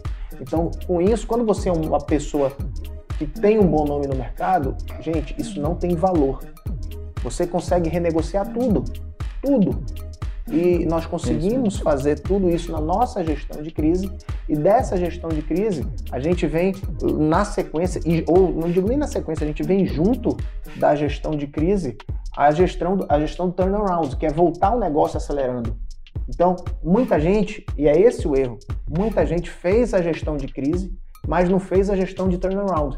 E aí, quando você não se prepara para o retorno, a quebra ela é quase que inevitável. Por isso que a gente viu muita quebra na primeira, na primeira fase e vai ver mais na segunda. Porque diferente da primeira fase, hoje não se tem mais a, o, ajudo, a, a, o auxílio governamental, né? MP 936, uhum. 936, isso. Uh, que é a questão da suspensão do contrato de trabalho. Então isso já dificulta muito. E dois, uh, muita gente trabalha ao mês de janeiro, principalmente no varejo, para desovar de estoque. E esse mês de janeiro ficou praticamente fechado. Muita gente ficou com estoque e começou a vender de maneira externa, queimando muito. Sim. No retorno, não vai ter o resultado e não vai ter o pulmão para voltar. Sim. Então, o que acontece? Quem continuar vai ganhar dinheiro. Por quê? O mercado diminui, isso é um fato.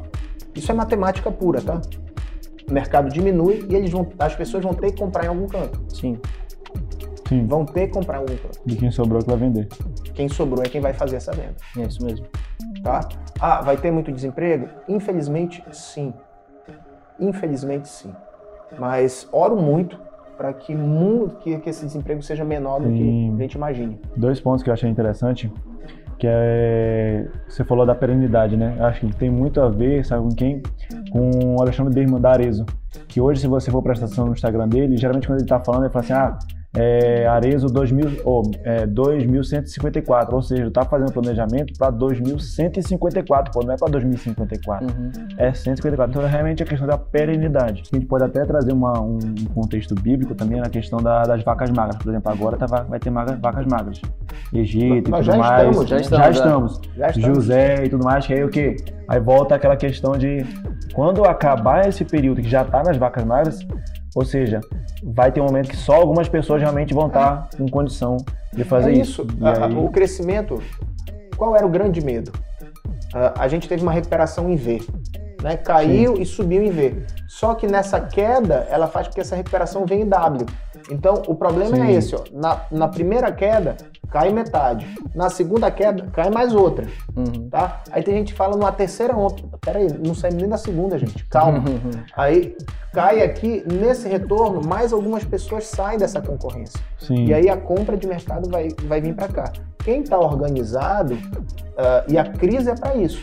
A crise, ela te coloca num, num, num lugar completamente diferente, porque se estiver organizado, oportunidades surgem Exato. de crise. Sim, exatamente. Tá? Então, algumas empresas virão, ah, grandes aglomerações, empresas com caixa mais robusto, organização mais bem feita, vem e provavelmente pode assumir outras operações que viriam a fechar. Isso não duvide que ocorra. A gente já viu ocorrer na primeira fase e na segunda acredito que vai ocorrer aqui de novo, principalmente no Amazonas. Porque algumas empresas vão fechar porque tem um caixa mais curto. Uh, ontem, em grupo de WhatsApp, eu já vi gente oferecendo franquia. Isso vai acontecer. Muito, muito. Só que é hora de arriscar? Acho que ainda não. Ainda não. Então você tem que olhar com calma, olhar para o seu caixa, para que você arrisque ao momento certo.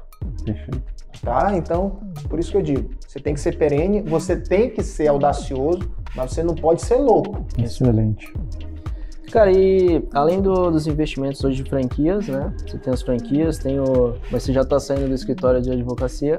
Você também investe na bolsa hoje? Como é que, como é que funciona? Tem, tem outras fontes de renda de repente? Tem, tem alguns investimentos que a gente faz. Óbvio que eu deixo eu trabalho com, com, com os analistas. Dinheiro não pode ficar parado, né? Nunca. Sim digo para todo mundo, pelo amor de Deus. Muita gente fala, cadê teu dinheiro? Tá na poupança. Eu digo, não faça isso. não, na poupança não. É. Na poupança não, meu irmão. Pelo amor de Deus. Porque você tá perdendo dinheiro. Você tá perdendo dinheiro. Uh, ah, Previdência? Tem dinheiro? Tem dinheiro na Previdência também, tem dinheiro em alguns lugares aí, mas o que eu digo é o seguinte: por favor, não coloque na poupança. É o que eu mais peço, não na poupança. Então, converse com um profissional. Acho que quando você tem um profissional da área ao redor, você consegue ter um bom resultado. Pessoas de confiança, óbvio. Uh... Ah, mas existe. Você já fez algum day trade? Já fiz alguns, tá? Uhum. Uh, só que aí você tem que ter cuidado para isso. Por exemplo, vou dar um exemplo, você falou ainda agora do Alexandre Birman, quando a reserva foi comprada pela Arezo. pela Arezo. Ah, aquela ali foi uma semana que a, a reserva foi comprada pela Arezo e seria a semana da reserva que ela faria o um evento online para várias Sim. pessoas, tá? Na live do Rony, né? O Rony, não foi Sim. nem uma live, foi uma, foi uma super live, quase que uma aula. Foi uma semana inteira várias com, pessoas, com vários né? empregados, empresários, Empresário. perdão. Então, era muito visível que naquela semana as ações da, da Arezo iriam fazer assim. Então eu disse, ah, uma semana e meia eu vou deixar meu dinheiro aqui. Aí peguei parte, não tudo, óbvio, coloquei lá e você tem uma rentabilidade maior. Por quê? Aí você está olhando o mercado, vendo o comportamento. Então, quando você tem essa visão mais clara, é igual a Matrix, né? O Neo, quando ele vê a Matrix, ele, ele já vê tudo formadinho. Enquanto uma pessoa lá do, do mundo, por exemplo, Morpheus via, ele já não via daquela forma, via de outra. Então, quando você está preparado para o negócio, você consegue olhar a Matrix de frente. E isso é muito importante. Tem gente que às vezes acha que sabe e não sabe. Então, essa hora é a hora de você cercar de bo- bons profissionais para que eles lhe ajudem. Até porque com dinheiro não se brinca. Perfeito. Eu digo sempre que dinheiro, mulher e carro, você não empresta. Então nem brinca. Muito bom, muito bom. Exato. Muito bom. É, Bom, é, eu percebi que você tem, você pratica esporte, esporte não só mais por, né, por lazer, mas até para Ah, competição. de Ela é, é uma paixão, acho que você traz para a competição de certa forma, até para trazer para os negócios, Sim, né? É, percebi que você também é adepto da leitura, sim. certo? Ouço É, muito podcast também. tá? podcast legal. E assim, eu tô fazendo essa introdução porque assim, eu quero saber de ti é, quais são as, né, as atividades, quais são as rotinas que você tem, que você acredita que sejam essenciais para um empreendedor, alguém que queira empreender ou alguém que queira mudar de vida, assim, cara, eu não quero mais essa vida, eu quero ser uma pessoa melhor e de repente, de repente futuramente empreender se for o caso. Tá bom. Então, primeiro, você tem que ter plena ciência que empreender não é fácil. Difícil pra cacete. Difícil pra cacete. Dois, você não acha que vai sentar. Eu, eu falo porque todo mundo pensa, ah, o empresário, ele é aquele cara que fica contando dinheiro o dia inteiro. Gente, é o que menos se faz. Até porque o dinheiro, ele, normalmente agora ele é eletrônico, né? É. Uhum. Então, ah, você está sentado tomando decisões. Ah, e às vezes você precisa é, puxar, Arregaçar arregaçar a manga e ir pro, pro, pro, pro front. E por que eu estou falando isso? Porque você precisa, antes de mais nada, ter uma rotina e uma organização da gestão de tempo. Isso é muito importante. Por isso que eu disse, ah, minha manhã normalmente eu deixo toda ocupada para a tarde estar mais tranquilo e trabalhar de maneira mais maleável. E aí, por que eu estou falando isso? Porque a organização de um empresário é importantíssimo. Gente, não existe um negócio que venda 100 milhões de reais, se você gastar 120, ele vai dar prejuízo. Então não é quanto mais você ganha, é quanto mais você ganha e mais você consegue trabalhar poupando para fazer caixa. E quando você está fazendo caixa, você vai conseguir passar pelas tempestades. Porque nesse momento de pandemia é que a gente vê quem está nadando no rio de roupa pelado. Porque quando a, a- a- Maré a baixa. maré é baixa, você verifica se a pessoa está pronta para partir, está pronta para continuar ou não. Então muita gente vai aparecer pelado agora na pandemia. Então, por que eu estou dizendo isso? Primeiro, não é, não é fácil, não é fácil. Você tem que se atualizar sempre. Ah, leitura. Que leitura? De preferência, algumas leituras especializadas. Elas fazem bem, tá? A- o, o- o administrador ou o empresário, ele tem que entender um pouco de gestão. Tem que entender gestão. Gestão de pessoas, gestão de negócio.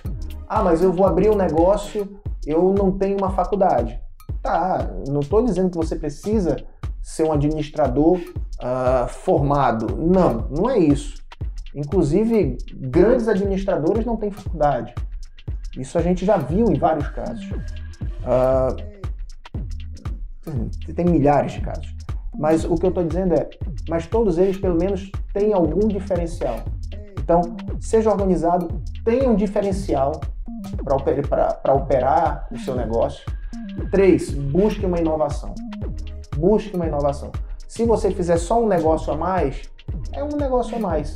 Tem um negócio muito legal que eu acho aqui de Manaus, que é, é, uma, é, é, é um pessoal que trabalha com aplicativo e o nome é Picanharia Porteira. Eles bombaram agora na pandemia. Bombaram na pandemia. Por quê? Porque eles já estavam preparados não só para esse momento. Eles não previram que ia ter pandemia, sabiam já. Mas eles já estavam trabalhando com inovação bem antes disso. Ou seja, era um produto bom que eles entregavam e adaptado a todo o mercado. Conversei com um dono de restaurante, ele disse: Poxa, Rodrigo, mas tu tá olhando para o China Box, o China Box já tem core do seu negócio que é a entrega. O, a picanharia porteira, eu digo: Vem cá, a picanharia porteira é daqui, cara. E aí? Então a questão é: nasceu um negócio bem feito, olhando uma inovação, e aí nesse momento ela passa pela crise de maneira mais organizada. Então, dentro do negócio que você quer ter, se você é empreendedor, trabalhe alguma inovação dentro do seu negócio para ter um diferencial para entrega e sempre estudando o cliente. Sempre estudando o cliente. E uma rotina própria de leitura técnica e outra coisa, uma leitura boa também. Ah, sem ser técnica. Sim. De vez em quando, pega um quadrinho mesmo, uma besteira. A gente tem os quadrinhos da Marvel fantásticos. Batman, Cavaleiro das Trevas 1, 2 e 3 é um melhor que o outro. Então não precisa ser algo também só sério. Sim. Até porque é bom você conversar com todos os públicos. Uhum. Assim como eu vou conversar sobre a Arsène Lupin com alguém mais velho, com uma pessoa que mora na França, eu vou conversar sobre o último filme dos Vingadores ou sobre o WandaVision que está passando na TV, no, no, no, no, Disney Plus. Então, você tem que estar inteirado, antenado num contexto que você consegue conversar com toda a sociedade. Então, uh, tem algumas atividades extras. E uma coisa que eu faço todo ano, escreva as suas 10 metas anuais eu todo ano eu escrevo num papel e eu colo 10 metas anuais. Uh, e eu não deixo que ninguém veja. no ano que a minha, a minha esposa só viu minhas metas anuais um ano. Quando foi que ela viu? Que ela viu que uma das metas anuais que eu tinha era fazer uma, ter uma filha naquele ano e por um acaso foi quando a gente teve a nossa ah. segunda filha. Então, mas uh, escreva suas 10 metas anuais. Pô, mas aí você cola onde para ela nem ela ver. Não, mas aí o treinamento foi de outra forma. não, mas, eu, não mas eu tô falando assim. Na você... empresa, na minha sala. Ah, na sua sala, isso que eu saber. Na minha sala. Então, uh, tem algumas coisas que você, que, que, eu, que eu digo mesmo, tem as suas metas pessoais. E dentro dessas metas pessoais, tem que ter algo seu, seu, sem seu lado técnico da pessoa física. Ou aprenda a tocar violão, ou faça jiu-jitsu, ou faça karatê, ou judô, alguma coisa. Porque também o seguinte, não adianta você se matar para trabalhar se o trabalho lhe matar antes de você aproveitar. Então, não estou dizendo para você é, não trabalhar e, e não trabalhar para viver. Trabalhar para viver. E não viver para trabalhar. Você tem que trabalhar, mas você tem que cuidar do seu corpo. Porque não adianta, vem uma pandemia, o que, que a pandemia está levando? Hum, a gente verifica. Eu não estou falando de histórico de atleta, tá? Nem nada disso. Mas o que, que a gente está vendo? Uh, primeiro, a pandemia ela está levando muita gente, muita gente, de várias idades, novo, velho, por aí vai. Mas a quantidade de pessoas mais novas que se cuidam, a, a, a, a probabilidade de morte ela é menor do que uma pessoa obesa, uma pessoa que não tem, uma pessoa que tem comorbidade. Então, até para isso a saúde é importante. Então, faça um máximo. Pode morrer? Pode. Mas a probabilidade é menor. Então, Sim. você tem que cuidar de você também, da sua saúde física, para aproveitar esse futuro. Então, faça as 10 metas, coloque uma meta pessoal, olhe o seu caminho técnico, mas não deixe de olhar o seu lado pessoal. Não pense que você vai ser uma pessoa em casa e uma pessoa fora. Seja a mesma pessoa seja a mesma pessoa. E sem esquecer de uma coisa, seja humilde. Seja humilde, be humble, tá? Uh, seja humilde. E humildade é diferente, completamente diferente de falsa humildade. Se você é bom, saiba que você é bom. Você pode dizer, eu sou bom nesse negócio. Aí a pessoa chega e pergunta, fala, ah, você é bom? Não, não sou tão bom. Não, você é bom.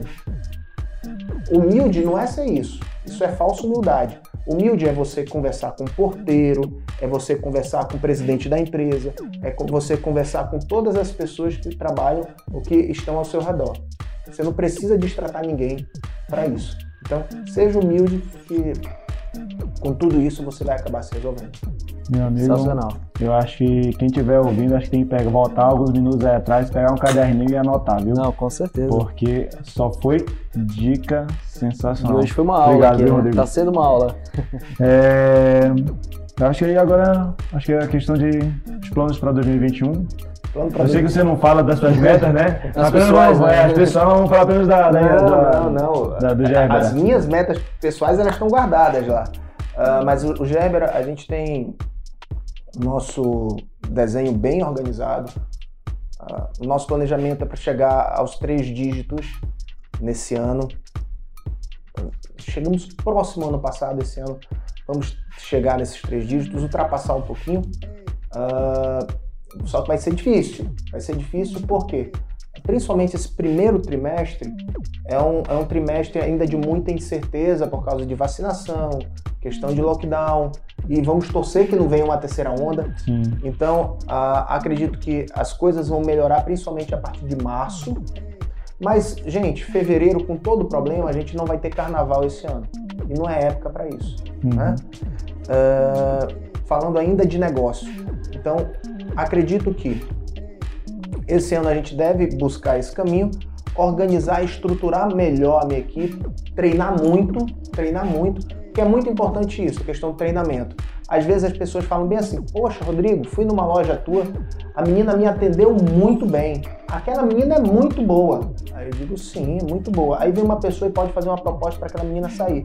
Pode, ela pode ir como pode não ir. Tá? É, mas ela é boa? É. Mas antes, por que ela é boa? Porque ela sabe produto que ela está vendendo. Ela está buscando entregar para você. A gente treinou essa menina para que ela faça a venda da melhor forma possível. Porque não adianta você ir para uma competição e achar que a hora de brilhar é a hora da venda. E é, tá? Só que ela não vem só. Você tem que ter toda uma preparação anterior. Não adianta eu contratar uma pessoa e colocar ela no salão de venda de imediato. Eu tenho que treinar essa pessoa e colocar ela no salão. Porque quando ela está treinada e pronta, ela vai arrebentar. É a mesma coisa com o atleta. O atleta ele se prepara para ir para uma competição. Ele não vai, acordei, hum, tô bem, vou treinar, vou lá, vou arrebentar. Não, ele treina e vai. Então, uh, ampliar cada vez mais o treinamento para o meu time. Uh, a gente tem uma parte de distribuição social que a gente está fazendo com a cidade. Trabalhamos, eu, eu, isso eu não gosto de comentar muito, mas, por exemplo, na pandemia a gente fez algumas doações, uh, doações importantes para Manaus. Tem um grupo de amigos que eu, que eu é, tenho muito orgulho de participar. Eles levantaram muitos bens, entregaram vários cilindros, várias coisas e nós vamos fazer mais, entregar, vamos entregar mais algumas coisas para a cidade de Manaus Legal. e para os e, para os municípios do Amazonas nesse período da pandemia. Fazemos, faremos alguns reconhecimentos e uh, esse ano nós teremos uma inovação dentro do grupo. A gente vai abrir o grupo para visitação externa. Então, ah, eu quero passar o dia vendo um empresário que quer conhecer a empresa. A gente já fez isso nesse ano de 2020, 2019 também. Ah, a pessoa quer ir lá a, por exemplo, frigorífico Vitelo, a Suzana que trabalha lá, finíssimo. foi lá com a gente. Fundação Dom Cabral comigo. Foi? Ela foi lá com a gente, uh, olhou algumas coisas, estudando negócio. Então a gente vai abrir um pouquinho mais do grupo para visitações externas. A gente deve abrir uh, visitações com turmas de até 10 pessoas. Isso depende da questão de aglomeração, Sim. como é que vai se portar. Mas a cada dois meses a gente vai abrir para que a sociedade vá lá e que a gente comece a conversar com outros empresários abrindo network. A gente vai abrir um coworking esse ano, tá? Então, coworking vai ser aberto uh, logo após a, a pandemia passar. As obras terminam já na semana que vem. Então, só não terminou antes porque a gente teve um decreto que não permitiu, Sim. mas uh, vamos abrir esse coworking. E a ideia do coworking é não apenas do aluguel, mas transformar esse coworking num, num, num hub de inovação. Tá? E a gente consegue trocar experiências com várias pessoas. Uh, então, além disso, a gente vai tentar expandir, porque beleza não é só beleza física, não. Beleza está aqui também. Entregar é, é beleza entregar inteligência. Isso. Então é, é importante a gente olhar muito para isso. Então é- é- essa questão de trabalhar também um pouco mais o social, a gente tem várias coisas planejadas para os próximos anos. Ah, mas a entrega social era algo, é algo que já vinha sendo desenhado, a gente já estava fazendo. Eu sempre fiz, na verdade, só que eu não gosto de divulgar muito, porque eu acho que é, é ruim você ficar divulgando a, a desgraça ou mostrar que você é bonzinho e a gente não tem intuito político nenhum. Então, mas ah, a gente vai continuar fazendo e vai ampliar um pouco mais, não só o Grupo Gerbera, mas principalmente o Boticário, que tem um trabalho muito bonito, muito Perfeito. bonito e também ah, vai atuar um pouquinho mais forte aqui no Amazonas. Excelente. Rodrigo, agora uma pergunta. É, na verdade, está se encaminhando agora para o final, né? E eu queria saber de ti quais indicações de livros, ou filmes, ou séries que você possa falar. Principalmente para pessoas que estejam, estejam querendo empreender, ou já empreendem, ou queiram simplesmente realmente mudar de vida. Vamos lá, livro. Pela, pelo pessoal que gosta de podcast, um livro que eu gosto de indicar é um do Caio Carneiro, que é o Seja Foda. É bem legal, ah, uma linguagem bem rápida, né? Bem, bem, muito bom para todo mundo. Tem um outro livro que eu indico, é Sonho Grande, que traz a história do pessoal da Ambev. Muito bom. Quanto à série, Vamos lá, eu, eu sou geek, né? Eu Gosto muito de, de, de série. Ah, Lupin, eu já falei. Lupin é uma série muito boa. Pra varejo, tem uma série pra mulher. Engraçado, eu fui ver essa série com minha esposa. Sabe quando tu vai ver com, um- preconceito uma série que você gosta? Que é Emily in Paris. Hum. E é uma aula de marketing essa série. É uma aula de marketing, porque eu fui, poxa, é uma série exclusiva para, acho que é uma série de mulher, mas gente, é muito legal. É uma aula de marketing. Aquilo que eu falei antes até, ela faz na série. Sim. Ela tá com uma dúvida, ela disse, poxa, eu tô com uma dúvida sobre isso. Para quem eu pergunto? Ah, vou perguntar na, minha rede social. Isso. Então ela faz isso. Ah, e ah, não tem quem tire da minha cabeça que aquela série foi encomendada. Porque, ou por alguém de marketing, alguma coisa, porque ela trabalha bem marketing. Então essa série é muito bacana. Ah, filme. Tem um filme indiano chamado Padman. Não sei se vocês viram. Ele tá no Netflix. Gente, anotem, podem ver. Pede mesmo. Padman é, é a história. é, e- e o que é o fantástico? Porque você vê esse filme e diz: Poxa, Pad, Pad é absorvente, né? Ele é um homem absorvente. E aí, é, na, na Índia, na, na época, simplesmente o absorvente era muito caro para as mulheres. E ele vai desenvolver os absorventes para as mulheres, para venda. Só que ele é homem e lá é um mercado muito fechado. As mulheres não querem falar sobre isso com ele. Então mostra, primeiro, a, a- questão do empreendedorismo dele. Dois, como é que ele vai se comunicar com essa pessoa. Três, a questão do preço. E quatro, como ele acaba mudando todo um contexto social em virtude do que ele faz. Então esse filme, Padman, é, é um filme que eu indico de olhos fechados. Ah, é, toda sexta-feira lá na empresa, no escritório central, a gente está fazendo uma sessão de cinema. E nessa essa- há três semanas atrás a gente viu, eu indiquei para o pessoal ver Padman e todo mundo gostou muito, porque traz essa questão do empreendedorismo. Então podem ver de olho fechado. E um filme geek aí, Hum. ah, não tem como deixar de falar do, dos Vingadores, né, gente? Pelo amor de certeza. Deus. Ultimato, Ultimato é, é fantástico, fantástico. Muito bom. Excelente. Muito bom. E, e, e- e pra, pra rir, pra rir tem um, um filme. É aquele, sabe aquele filme que a gente tem a vergonha de falar? É Norbit. É impossível você não rir vendo Norbit. É? Norbit é, é, é o segundo filme pra, pra- que você tem vergonha de falar que vê, mas você vê com, com- com o travesseiro na cabeça, com vergonha, mas vê rindo. Eu, além de todas as empresas, jiu-jitsu, não sei o que, ainda tem, sobra tempo ainda pra ver muitos filmes e séries. hein? Dá. Cara, esse é um gestor de tempo excelente. Isso ó. Mas vamos lá. É... Bom, Rodrigo, e agora o que você vai conseguir sortear aí para os nossos ouvintes? Vou deixar separado um, um Malbec, como a gente fala de boticário, né? Eu vou mandar um Malbec pra vocês e vocês sorteiem Perfeito. pro, pro pessoal um perfume, um perfumado boticário, o perfume que mais vende no Brasil, o Malbec, Malbec tradicional. E aí vocês sorteiem pro, Perfeito. pro Perfeito, público. sensacional. Isso aí. Excelente. Cara, bom, obrigado por estar aqui. Quer deixar o seu Instagram aí para as pessoas, suas redes sociais? Instagram muito fácil, Rodrigo Vogan, Vogan, W-A-U-G-H-A-N, bem fácil. Entrem lá, ah, falo pouco de negócio, falo mais de, da minha vida, do dia a dia, vida como pai, como atleta, aposentado, né? É, mas é, é sempre bom a gente. E de vez em quando eu divido alguma coisa sobre negócio, sim, tô brincando, falo alguma coisinha sobre o dia a dia. Então tem o Instagram, o Facebook tá lotado e eu não vou abrir outro. então eu vou deixar só o Instagram mesmo. Perfeito. Perfeito. Bom, cara, obrigado então pela sua presença aqui. Obrigado, precisando é só chamar. Excelente. Perfeito. Obrigado, Rodrigo. E quem sabe de repente pode surgir outras oportunidades de repente, de repente gravar um outro, outros convidados aqui também.